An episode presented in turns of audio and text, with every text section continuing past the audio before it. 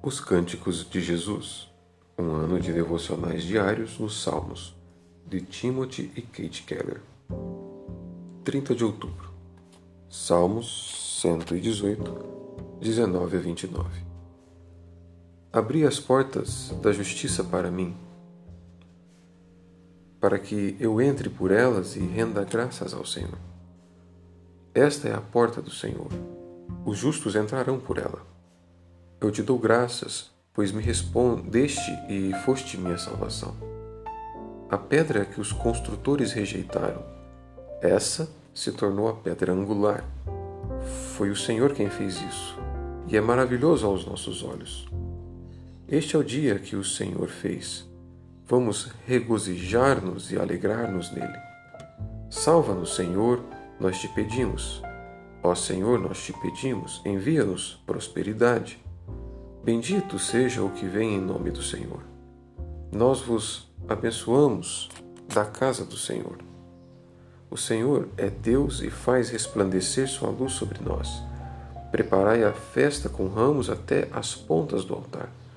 Tu és o meu Deus, e eu te renderei graças. Tu és o meu Deus, e eu te exaltarei. Rendei graças ao Senhor, pois Ele é bom. Seu amor dura para sempre abram as portas.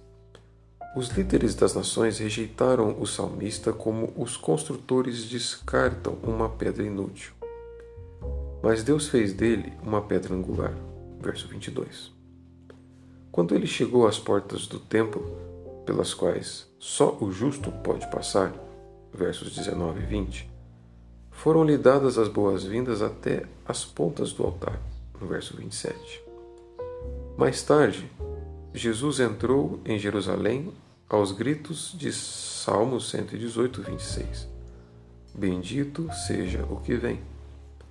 Ele também foi rejeitado pelos líderes e foi até o altar, mas como sacrifício pelo pecado, tornando-nos justos para que possamos aproximar-nos de Deus. Quando oramos, as portas da justiça são abertas pelo sacrifício dele, temos acesso ao Pai pelo Espírito. Oração. Senhor, eu te louvo porque teu filho pagou espontaneamente um preço terrível, a fim de que eu tivesse acesso a ti em oração.